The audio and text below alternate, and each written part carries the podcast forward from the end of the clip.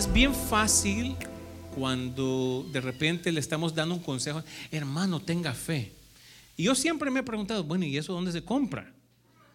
No, porque, o sea, tenga fe, ok, pero ¿cómo? O sea, dígame cuál es la receta, ¿verdad? ¿Cuál es la, cuál es la fórmula para tener fe? Y la palabra de Dios dice que todos nosotros tenemos una medida de fe. Y lo que debemos de entender es que Dios ya nos ha suplido la fe que necesitamos. El libro de Efesios capítulo 6 versículo 10 en adelante dice que nos ponemos toda la armadura de Dios. ¿Qué estoy queriendo decir con esto? Que todas las herramientas, todas las armas. Y, luego dice segunda de Corintios que nuestras armas no son carnales sino espirituales. Lo que quiere decir es que Dios ya nos ha dado las armas necesarias para vivir en victoria. O sea, Dios ya nos dio todo. Lo que yo necesito es aprender a descubrirlo. Lo que pasa es que yo digo, yo tengo una una fe pequeña. ¿Y cómo yo puedo hacer para que mi fe pueda crecer. Entonces necesito exponerla. El libro de Santiago, como hablábamos hace un par de semanas, en el primer capítulo, versículo 2 y 3, dice que la prueba de nuestra fe tiene un resultado. La prueba de nuestra fe produce paciencia, produce perseverancia, produce constancia. Yo necesito perseverar para poder ver fruto. ¿Ok? Es como cuando plantamos, ¿saben? No viene de la noche a la mañana. Cuando plantamos es un proceso donde enterramos prácticamente, lo sembramos, decimos, bueno, yo no sé si va a salir o no va a salir. Pero cuando tengo fe en el proceso, eventualmente va a germinar lo que yo pude liberarme de eso. Y a veces, mientras yo tenga las semillas en mis manos, no voy a poder ver fruto. Necesito dejar, y a veces es, Señor, yo no sé cómo tú lo harás, Dios. Como cantamos hoy, Señor, yo tengo fe en el proceso, aun cuando mis ojos no lo puedan ver, Señor. Qué hermoso que nosotros podamos, creo yo, eh, como hablaba Pablo, le decía a los efesios, eh, en, primera, eh, en el primer capítulo, les decía, miren, yo quiero que ustedes puedan tener un espíritu de revelación, espíritu de sabiduría, en el conocimiento del que los ojos de ustedes se abran por la misma experiencia que Él tiene. Él tiene una experiencia donde ve a Jesús, donde Él aun cuando sus ojos se cierran naturalmente, sus ojos espirituales se abren a la posibilidad. Pero quiero que quiero hoy hablarles de uno de esos eh, capítulos. Vamos a leer un par de versículos que se encuentran en el libro de Mateo, capítulo 17, en el cual Jesús es bien curioso, porque Jesús siempre hizo un milagro para todo el mundo. Este fue un milagro para él. ¿Ok? Vino, venían hombres, mujeres, niños eh, con diferentes aflicciones, con diferentes problemas. Jesús los tocaba, Jesús los sanaba y tenían una transformación. Ahora, este milagro que Jesús utiliza o que Jesús hace, el milagro no es para los demás, el milagro es el mismo. Es curioso. Y a mí siempre me ha llamado la atención porque nunca lo había entendido, eh, me había costado eh, entender el por qué Jesús es. Y vamos a hablar hoy acerca de la fe y vamos a hablar acerca de la experiencia que tienen tres eh, discípulos, tres apóstoles que de Jesús y con el, la transfiguración. Vamos a leer entonces en Mateo 17.1 dice, seis días después, Jesús tomó a Pedro, a Jacobo y a Juan su hermano y los llevó aparte a un monte alto. Ese es versículo 1. Versículo 2 dice, y se transfiguró delante de ellos y resplandeció su rostro como el sol y sus vestidos se hicieron blancos como la luz. Lo que Jesús hace en este, en este capítulo es que está con, están los discípulos, están los doce discípulos y están un resto de personas y me llama la atención porque les está mostrando una, está un vislumbre, o les está mostrando una ráfaga, una oportunidad pequeña de, de Jesús glorificado. El reino de Dios es Jesús glorificado. Creo que usted entienda eso. El reino no es comida ni bebida, sino es justicia, paz y gozo ¿verdad? En el Espíritu Santo. ¿Qué quiere decir? la persona de Jesús es el reino. Cuando Jesús dijo, ¿saben qué? El reino de los cielos se ha acercado a ustedes, no quiere decir que vino un ejército con Jesús. Jesús mismo era el reino de Dios. Entonces, cuando nosotros entendemos que el reino de, Dios no es algo material, aunque sí es afectado en todas las áreas de mi vida. ¿Ok? Pero lo que debemos de entender es que es espiritual. Lo que Jesús nos enseña a orar es, venga a nosotros tu reino, Señor. Hágase tu voluntad, como lo que está en el cielo, que suceda en la tierra. Pero a veces nosotros estamos esperando ir al cielo para ver lo que sucede en el cielo. Pero la razón por la cual usted tiene un Espíritu Santo, una vida espiritual, es para poder traducir o poder trasladar lo que está en el cielo a la tierra. Ese es en el proceso en que nos, cual nos encontramos y eso sucede por medio de la fe. ¿Ok? Ahora, Jesús separa a tres y le quiero decir algo. Tener una fe radical va va a requerir separación. Usted no va, usted no va a poder tener la fe de cualquiera. ¿Ok? Usted no va a poder tener la fe de todo el mundo. ¿Usted cree en Dios? No, pues sí, yo creo en Dios. Sí, yo, yo, yo tengo una experiencia con Dios, yo crecí en la iglesia, ¿verdad? Lo que, lo que sea. Para poder ver una fe radical, una fe de rompimiento, una fe que hace algo nuevo, voy a tener que creer como nadie más. En momentos donde todos están tirando la toalla, alguien va a decir, ¿sabe qué? Yo sí voy a creer. Yo sí voy a... Y entonces lo que nos enseña Jesús, porque a mí siempre me llamó la atención, ¿por qué Jesús no se transfigura? ¿No, no, hubiera sido más fácil eso? Si en medio de... Imagínense en la cruz, enfrente de todo el mundo, Jesús se transfigura, no hubieran creído todos. Pero Jesús, curiosamente, él dentro de todos sus discípulos separa tres y los lleva a un monte alto. Posiblemente dicen los estudiosos que sea el monte Hermón, que en el cual, por cierto, esa es la, no es la embajada, pero es la oficina de la ONU el día de hoy. El, en el Monte Hermón es la oficina de la ONU que más alto está, son 9000 pies, son más o menos 2.800 eh, metros sobre el nivel del mar. Es una montaña. La mitad está dividida por eh, Siria eh, y la mitad por Israel. Y, se, mucho de lo que hoy se pelea son los altos del Golán. No sé si usted ha escuchado eso, lo ven en, en la noticia. Es esto, el Monte Hermón. Y, y me llama la atención porque abajo es desierto y arriba todo el año, la mayoría del año, hay nieve. Y me llama la atención cómo funciona la fe que Jesús, porque yo le quiero decir algo, la fe que tenemos no es por algo, la fe que tenemos es en alguien. ¿Ok? Vamos a ver si aquí, aquí un poco reaccionan un poquito con lo que estoy diciendo. La fe que tengo no es por algo, la fe que tengo es en alguien.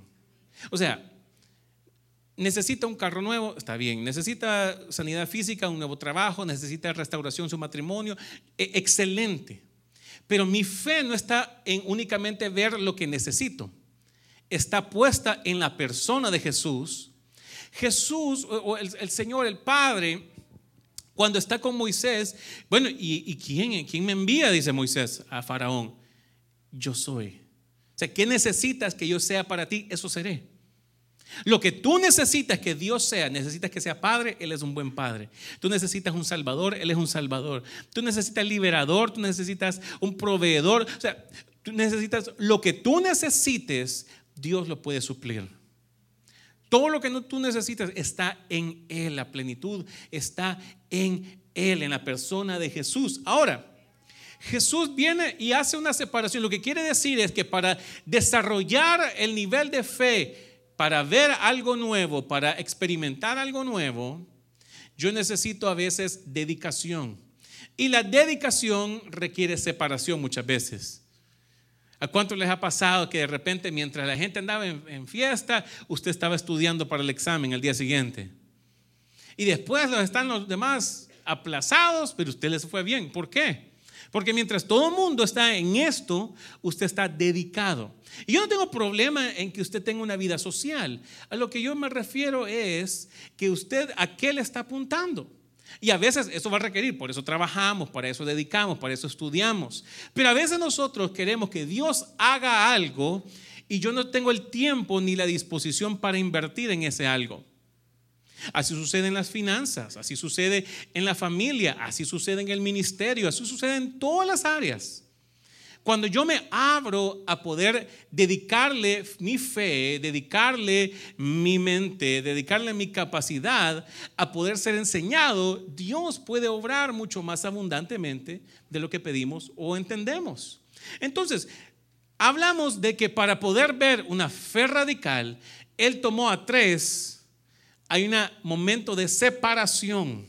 No está con el montón. No está con todo, o sea, la gente, todo el mundo está diciendo, donde va Vicente, ahí va toda la gente, ¿verdad? Usted está siguiendo a Vicente, entonces, nada más. Y entonces usted solamente va como todo, todo el mundo, que esa es la moda, que y a veces estamos siguiendo todo, como todo el mundo, lo que la cultura nos dictamina, lo que nos están enseñando.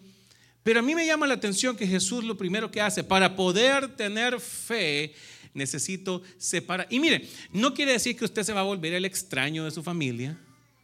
No quiere decir que usted se va a volver el raro en su trabajo, ¿verdad? No quiere decir que usted se... No, lo que quiere decir es que mi fe no va a estar fundamentada en la opinión popular. O sea, Dios no está pidiendo un status quo para hacer un milagro en tu vida. O sea, Dios no está diciendo, a, a, ver, ¿lo bendecimos, sí o no? Dios no está haciendo una encuesta. Dios no necesita la opinión popular para bendecirte a ti. Lo que Él hace, es eh, decir verdad, que Él es opuesto a la opinión popular.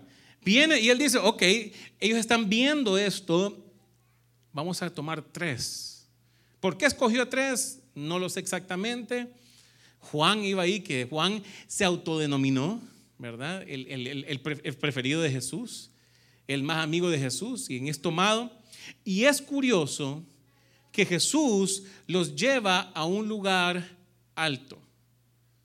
Y es curioso, mire, la fe es un movimiento, la fe es poder ir a un lugar donde mi perspectiva cambie. Y es, mire, es muy curioso. Porque cuando lo que yo hago en el valle, en el desierto, hasta mí, hasta como yo ando vestido en el desierto, es muy distinto como yo ando vestido en la montaña. No es por un aspecto de moda, porque podemos estar en el mismo lugar, pero en altura distinta. Eh, los demás discípulos estaban en el desierto y tres fueron a la montaña donde había otro clima. Y a veces la gente juzga, mire, yo le quiero explicar esto. La gente juzga desde donde ellos se encuentran, no donde tú te encuentras. Entonces, la gente que está en el valle juzga al que está en la cima porque se viste distinto, porque el clima es distinto. yo quiero que usted entienda, el clima es distinto. Yo no me voy a vestir como que estoy en el desierto estando en la cima donde está frío. Sería ilógico, ¿me entiende? Pero a veces la gente juzga desde donde ellos se encuentran. Y Jesús les dice, miren chicos, tengo que, quiero mostrarles algo. Es un proceso. Y mientras iba él subiendo, yo me imagino que, y yo le quiero explicar una cosa. Debemos de adaptarnos. La fe no es porque fácil hubiera sido como Felipe. Felipe estaba un momento en algún lado y pum, el Señor lo llevó por el Espíritu a otro y apareció con un eunuco y le estaba leyendo la Biblia y le explica, lo bautiza y se va. O sea, imagínense qué lindo. Teletransportarse. Pero lo que sucede con estos tres discípulos, estando con Jesús, es que les dice, miren, miren chicos, quiero que caminen conmigo. Vamos a subir a esa montaña. Quiero que vean algo distinto. Y lo que nos muestra es que para tener una fe, yo no lo puedo ver desde donde hoy estoy. Porque yo le quiero explicar una cosa.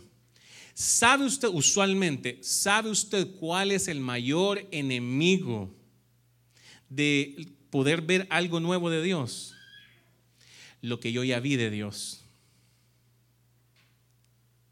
A veces el aferrarme a lo que yo ya conozco me limita de poder abrirme a lo nuevo de Dios. Jesús se aparece, la palabra literalmente que utiliza ahí de transfiguración, transformación, es la palabra metamorfosis. ¿Cuántos recuerdan esa palabra en, ciencias naturales? E, e, era una, una, evolución, era algo que cambió de forma, aunque seguía siendo la misma persona, cambió de aspecto. La fe que ellos vieron en Jesús los llevó a ver a un Jesús que no conocían. Y a veces nosotros únicamente tenemos fe en Jesús que ya conocemos. Y Jesús le dice, miren, el proceso en el cual los voy a llevar es para que ustedes me vean como todavía no me han visto. Yo, mire, cuando yo creo, por eso es que tenemos que tener una fe radical, no puesta en las cosas, sino en la persona de Jesús. Porque cuando yo tengo una percepción correcta de Jesús, todo es posible. Es lo que Jesús mismo decía, porque para Dios no hay nada imposible, para mí hay imposible. Como hombre soy limitado. Como hombre tengo un límite, tengo un tope. Pero en Jesús, en Dios, para Él no hay nada imposible. Él, él pudo crear desde lo que no existía. Dice la palabra de Dios que Jesús estuvo en el principio. Él estuvo allí presente cuando se le puso nombre a las estrellas, cuando Él creó las galaxias, cuando Él creó los ecosistemas, cuando Él creó todo lo que es visible a nosotros. Él estaba ahí presente. Él fue parte de la, de la, creación, de cuando Dios estaba hablando a existencia. No hay nada imposible para Dios, pero para mí sí. Y está sujeto a lo que yo puedo ver de Dios. Jesús le dice, yo quiero que ustedes tengan una fe de cómo yo seré en el reino. Porque aún así, Juan, Mire qué interesante, Juan que fue amigo de Jesús. Eran amigos, amigos, amigos. Al punto de que, de que estaban sentados y Juan recostaba, dice la palabra, que recostaba su, su, cabeza sobre su pecho. O sea, eran amigos cercanos. Pasaban tiempo juntos. Y, y sube y dice, ese Jesús nunca lo había visto. O sea, ese no es el Jesús que yo conozco. Inclusive e, ese mismo Juan va después de la muerte de Jesús, después de la resurrección de Juan, él es eh, llevado al exilio, donde escribe el libro de Apocalipsis. Y Juan, el que había sido amigo de Jesús, el que había pasado tiempo con Jesús, el que lo vio transfigurado, vuelve a ver a Jesús glorificado y dice, nunca lo había visto de esta manera. O sea, yo lo que quiero decirte es, gloria a Dios por lo que has visto de Dios, pero no creas que ya lo has visto todo de Dios. O sea, yo, yo, yo, yo que soy pastor y usted puede decir que, que puedo estar un poquito más adelante en el, en el caminar, en el momento en que yo diga, en que yo piense que yo ya me lo sé todo de Dios, ese es el momento donde yo decidí dejar de crecer cuando yo oro, cuando yo estoy en la palabra, cuando yo vengo a la iglesia, yo vengo con la expectativa de que Dios va a hacer algo nuevo en mí. Yo quiero que Dios me sorprenda. Hablábamos hace unos meses acerca de que Dios es ambidiestro. Dice el libro de los Salmos que dice que en su diestra nos ha sostenido. O sea, la diestra de Dios. Y mientras yo veo la diestra de Dios, la mano izquierda está obrando de maneras sobrenaturales que yo desconozco. La mano derecha de Dios, la que veo, dice, ok, yo confío en Dios, yo sé que Dios está haciendo, pero la mano izquierda de Dios está haciendo algo que está fuera, fuera de bambalinas, está fuera detrás de cámaras, Él está haciendo algo y hablábamos de que Dios tiene secretos, Dios tiene tesoros escondidos en lo secreto, Dios tiene cosas nuevas, Dios tiene... Pero cuando yo creo que yo ya lo vi todo de Jesús, me limito. Y la fe me va a llevar, una fe radical me va a llevar a poder ver a un Jesús que todavía no conozco. Y entonces en ese proceso de separación, en ese proceso de dedicación, empieza un proceso de subir de perspectiva. Yo no puedo seguir viendo con mis propios ojos. Yo no puedo ver a un Jesús nuevo viendo desde el valle. Yo no puedo ver a lo nuevo de Dios estando en el desierto.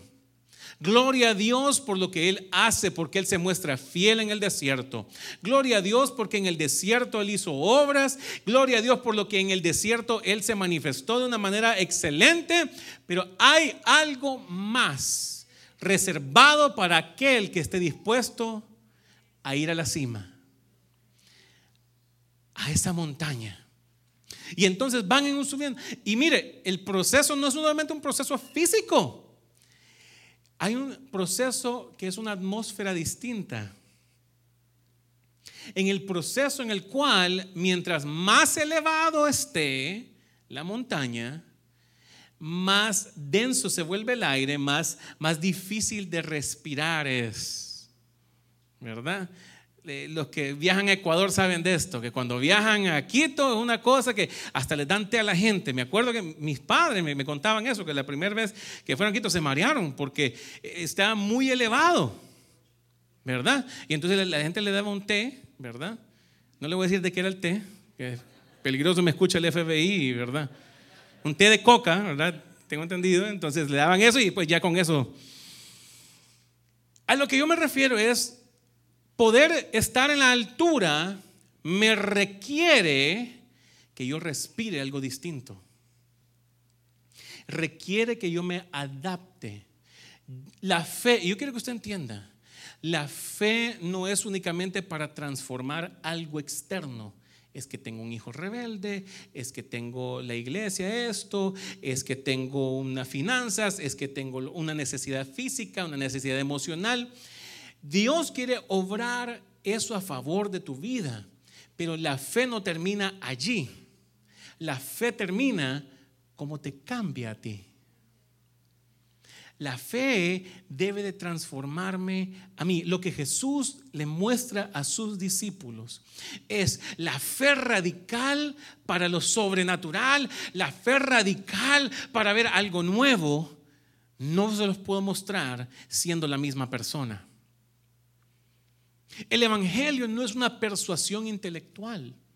El Evangelio no es que alguien se porta bien o alguien se porta mal. El Evangelio es transformación, es regeneración, ni siquiera es modificación de comportamiento. Es transformación, es regeneración espiritual. Es que somos, nacemos, de, literalmente es nacer de nuevo. Habla de una regeneración espiritual. Es que ya no soy la misma persona que era antes ya no soy el mismo, me muevo, me veo distinto, hago. Eso es el poder transformador del Evangelio. Y los lleva a un lugar donde ni siquiera ellos conocían. Y mire, yo le quiero decir algo. ¿Cuántos de ustedes les ha pasado esto? Que cuando están en el proceso de separación, porque a veces la fe es un momento donde tú empiezas una lucha de voces, donde estás diciendo, mm, yo no sé si el Señor lo va a hacer conmigo. Y a veces las luchas son solas. A veces las luchas son cuando ya se apaga la luz en, el, cuarto, en la habitación. A veces es cuando no, hay, no, no llamar a nadie. Ahí es cuando es la fe necesaria. Alguien hace muchos años decía, tú quieres conocer quién y dónde tú te encuentras realmente. Es cuando se apaga el celular, cuando se apaga la televisión, cuando se apaga todo. ¿Qué es lo que tú estás pensando? ¿Qué es lo que realmente qué es lo que tú estás diciéndote a ti mismo? Eso es, con lo, eso es lo que verdaderamente tú tienes que luchar. Porque vivimos en un mundo lleno de, distracciones. Y, a veces nos cuesta conciliar el sueño, a veces nos cuesta tener paz. Pero la palabra de Dios dice que en paz me acostaré y así mismo dormiré, porque tú, Jehová, me haces vivir confiado. Yo vivo confiado en el Señor. A lo que me quiero eh, referir es que en ese proceso de dedicación, a veces de aislamiento, en cuanto a, aprendernos a separar de las voces que te dicen no se puede Y entonces tú vas a tener que luchar a decir, sí se puede, porque Jesús dice que sí se puede, porque Dios dice que sí se puede. Y entonces empiezas un camino. Ahora, en el proceso de ese camino, tu perspectiva empieza a cambiar, pero también tu cuerpo empieza a sentir algo. Se te acaba el aire. Tiene que haber un proceso de adaptación. La fe requiere respirar distinto. La fe requiere, porque en el, en el, valle tú puedes correr fácil, pero en, el, en, la cima tú estás, oye, me cuesta respirar, ya no es tan fácil, tiene un proceso, no es de la noche a la mañana, es un proceso de adaptación. ¿Tienes tú la fe para poder adaptarte a lo que Jesús tiene para ti? ¿Tienes tú la fe? Porque a veces nosotros, Señor, manda lluvia, Señor, envíame tus bendiciones, Señor, yo me abro tu bendición, pero estoy yo en el mismo lugar. Yo le quiero decir algo, hay bendición en el valle, pero hay transformación en la montaña. O sea, hay cosas que solo en la montaña las vas a ver. Hay cosas que solamente en ese proceso de decir, voy en fe, yo, yo, no sé, yo no sé lo que tú harás, Dios, pero a veces siento que se me está escapando el aire. Tranquilo, tú simplemente tú estás subiendo a la cima. Mientras más subas a la cima, también más difícil puede ser al inicio respirar. A veces la tendencia en la fe va a decir, yo no sé si puedo llegar, yo no sé si voy a obtener la fe necesaria. Y aun cuando llegan al lugar alto, aun cuando llegan a la cima, su perspectiva cambia ya no miran lo que antes estaban viendo. Y Jesús se transforma, se transfigura, cambia de forma, empiezan a ver a un Jesús distinto, glorificado. Y entonces dice que su rostro cambia, era como la luz y sus ropas. Mire que esta semana que estaba estudiando yo esto, se me vino solamente que la ropa de Jesús fue transformada juntamente con Jesús. Y, me, y, yo oraba, Señor, ¿qué quiere decir esto? Porque yo, mire, para mí suficiente milagro es que Él se cambie, pero su ropa, dice que su ropa se volvieron, se cambió también. Y lo que me enseñaba el Señor es que literalmente cuando tú eres transformado desde adentro, todo lo que entra en contacto contigo también será transformado. O sea, a veces nosotros estamos esperando que Dios, Dios, cámbiame esta camisa, Dios, cámbiame esta camisa, Señor, cámbiame. Y lo que Jesús quiere hacer es algo interno. Tú preocúpate por lo interno, que lo externo va a venir solo. Tú preocúpate por lo interno, si tú te preocupas por lo que está adentro, lo que está afuera va a cambiar por consecuencia. Cuando Jesús se transforma Él, se transforma todo lo que estaba conectado con Él. A veces nosotros tenemos la fe suficiente para que Dios haga una obra externa, pero la fe radical es tener fe de que Dios va a hacer una obra interna. Las cosas que yo estoy creyendo, aun cuando son naturales, pueden ser emocionales, pueden ser físicas, mi fe está, mi apertura está en poder ser transformado en el interior. Cuando yo puedo ser cambiado. Jesús, ese es el principio que nos muestra. Es que si tú tienes la fe para seguirme en la cima, tú, tienes fe para dejar el desierto, tú tienes fe para dejar la comodidad, tú tienes la fe para dejar lo que tú ya conoces, para mostrarte un camino nuevo y me vas a ver de una manera en que nunca me has visto. Yo estoy orando que Jesús se nos presente de una manera en que no lo hemos visto antes. A veces nosotros cuando hablamos de avivamiento, cuando hablamos de Dios, usualmente sí o no pensamos en algo que ya conocemos. Y entonces juzgamos de aparte de la experiencia que hemos tenido. No, no, es que no es. Yo le quiero explicar una cosa. El hecho de que usted se encuentre aquí el Señor me hace mucho tiempo me mostró, porque a veces el Señor envía avivamientos. ¿Por qué? Porque, esto, porque, porque mi mente evangélica, ¿ok? Está viendo la última expresión de avivamiento que yo vi. Que la gente se caía y que lo otro. Y, está bien, yo no me pongo a eso. Gloria a Dios por esa, ese tipo de manifestación. Pero el Señor, yo recuerdo que me decía, ¿sabes tú cuál es un tipo de avivamiento? Donde, donde realmente eh, yo, yo estoy aprendiendo dice, mira de todos los lugares que la gente está viniendo. Y mientras yo estoy en mi mente cuadradita, ¿verdad? Estoy esperando que Dios se mueva y que Dios haga esto. Dios ya está obrando, que es diferente de toda lengua. Porque le quiero decir algo. El cielo no va a ser un culto, un culto pentecostal 24/7. ¿Ok? Yo creo que va a haber de todo. No, no, hay gente que me pregunta, pastor, ¿y usted por qué no predica el cielo? Bueno, número uno, porque nunca he estado en el cielo. Y lo que la mayoría se conoce del cielo es su posición. Son cosas que creemos que pueden ser de tal modo, creemos de tal, sabemos que será cierto. ¿Cómo exactamente, físicamente, muy poco se sabe? Pero lo que yo me refiero es que lo poco que sí se describe del cielo, que es la expresión, avivamiento es tener un momento, una llama que se enciende y se apaga, ¿no? Hubo algún culto y, ya se apaga y nos vamos a la casa, ¿verdad? Pero la expresión de avivamiento permanente es el cielo. ¿Ok? En el cielo se va a vivir en avivamiento porque va a estar la presencia de Jesús tangible, Él va a estar presente. ¿Cuál es la cosa que se describe que va a tener en común el cielo? Que gente de toda lengua, tribu y nación adorarán a Jesús.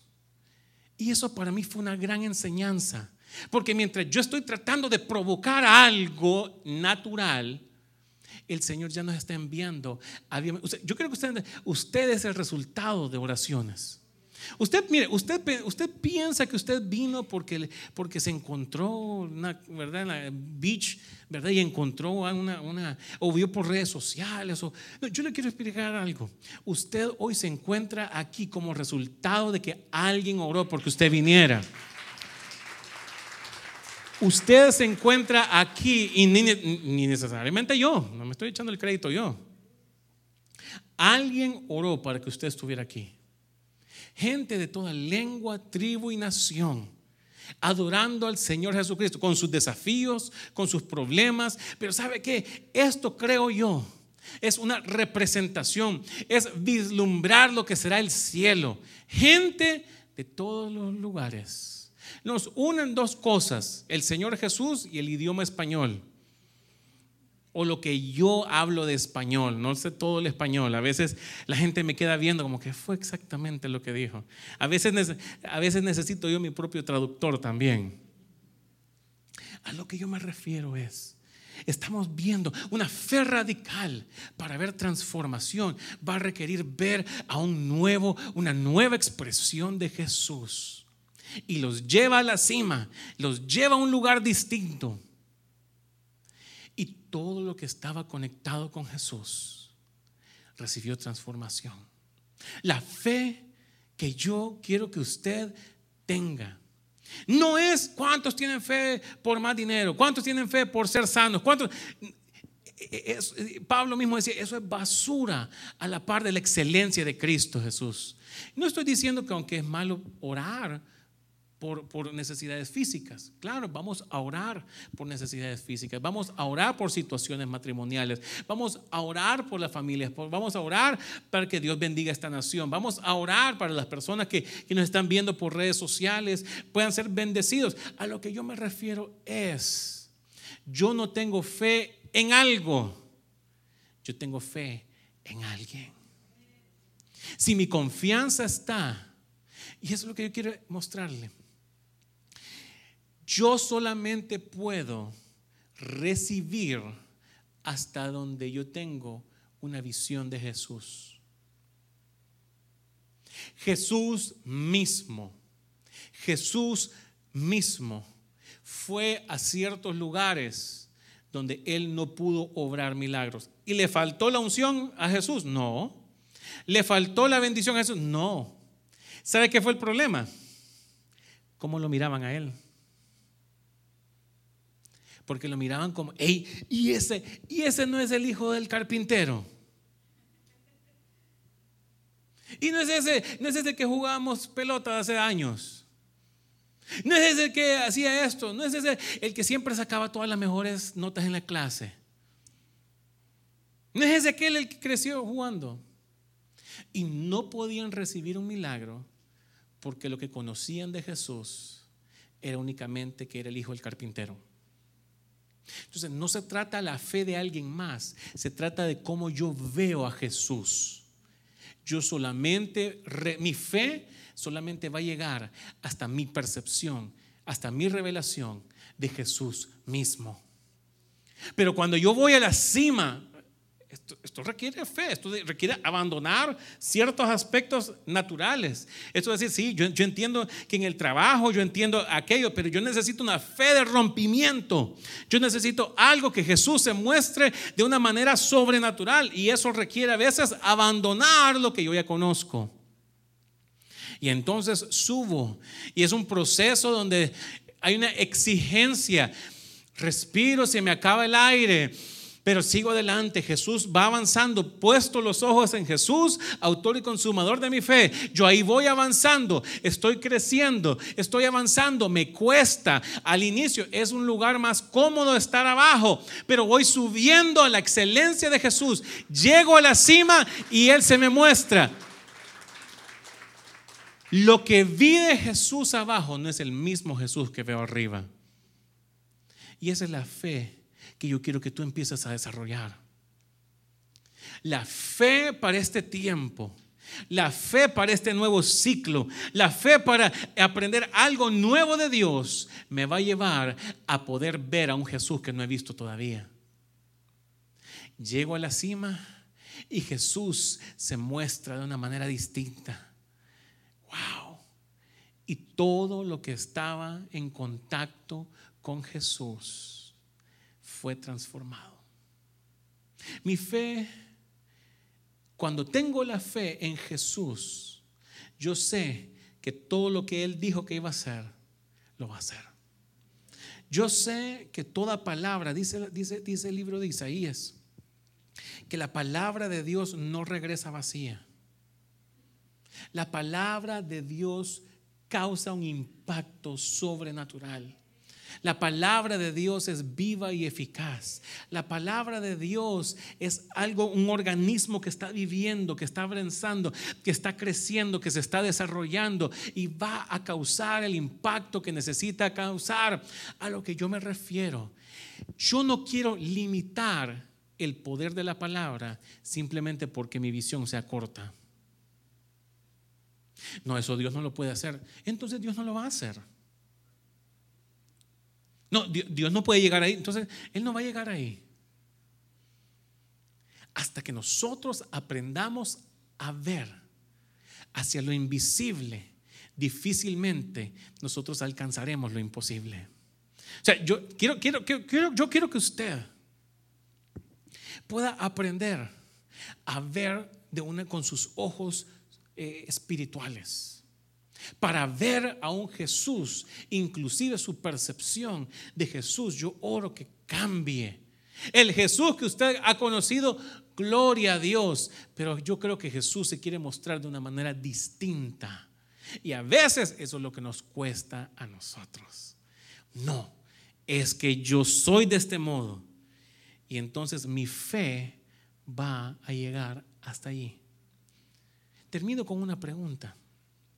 ¿A cuánto les ha pasado que cuando vienen a Jesús entran en una etapa que se llama el primer amor? ¿Se ha escuchado esa etapa? El primer amor. Donde, mire, usted, había un enfermo, oraban y se sanaban. Y pasaba lo otro. Y, y habían cosas, pero que se miraban de manera sobrenatural. La pregunta es, ¿todavía lo estás viendo? Ah, no, es que fue eso, eso es al inicio. Al inicio. Personalmente creo que la razón por la cual muchas veces no vemos más es porque no queremos ver más. Porque todo lo que conocí de Jesús es únicamente en las áreas donde yo me manifiesto. Pero cuando yo me abro a ir a la cima, a ir y avanzar y ver, exponerme a ver a Jesús como nunca lo había visto antes, exponerme a ver a Dios como yo, mire, yo ni siquiera sabía eso de la Biblia. Yo ni siquiera sabía eso del Señor. Yo ni siquiera sabía eso que Dios se podía mover de esa manera. Y cuando yo me abro a eso, Dios puede hacer que mi fe pueda causar resultados distintos ¿Estás tú dispuesto a ir a la cima? ¿Cuánto cuesta? ¿Cuánto cuesta el milagro que tú estás esperando? Y te quiero decir algo. Pelear en la fe no es irse, ¿verdad? Dos de tres caídas sin límite de tiempo con el diablo. ¿Verdad? Lucha libre. Yo crecí viendo lucha libre mexicana. Para los que no saben de qué me estoy refiriendo. Y entonces iba y pelearse. A veces la mejor pelea, ¿sabe qué es? Es abandonar los lugares bajos. La gente reacciona así, yo voy a reaccionar de otra manera. La gente, la gente quiere pelear conmigo, yo voy a subir. Y voy a, mi perspectiva será distinta. Yo rehuso a reaccionar como que vivo en el desierto. Y es difícil. Pero la fe para ver lo sobrenatural de Dios en este tiempo va a requerir que yo vaya a la cima. Y ver a Jesús como yo, mire, yo de eso yo no sabía. Yo nunca había escuchado eso de parte de Jesús. Yo nunca había experimentado eso. Excelente. Quiere decir que Dios está haciendo algo nuevo en tu vida. Pero cuando yo creo, porque mire, a veces nosotros los cristianos tenemos un grave error creemos que Dios nos ha llamado a ser los justicieros. No, eso no es de Dios. Es que son esos y juzgan, mire, somos jueces. Somos verdugos, o sea, el mismo que juzga es el mismo que le corta la cabeza. Somos policías, jueces y verdugos. Ah, no, no, es que eso no es de Dios, no, no. Porque, donde, porque desde donde yo lo veo, no es de Dios. Quiero que usted entienda. Tal vez no se vea como usted piensa. Tal vez no, se vea como usted lo que usted ha creído. Pero si, a menos que usted tenga la capacidad por el Espíritu, no por un convencimiento, por medio de la revelación del Espíritu Santo, es decir, Señor, yo quiero aprender algo nuevo.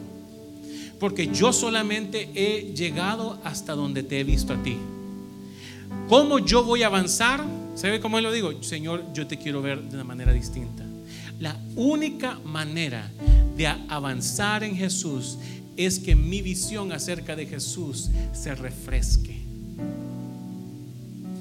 Si yo puedo refrescar mi mirada de Jesús, Dios puede ayudarme a seguir creciendo. Y yo le quiero decir algo. Cuando tú veas a un Jesús distinto, todo lo que está conectado con Jesús fue transformado. Sea económico, sea eh, familiar, sea lo que sea físico. Yo no sé por qué tú tienes fe el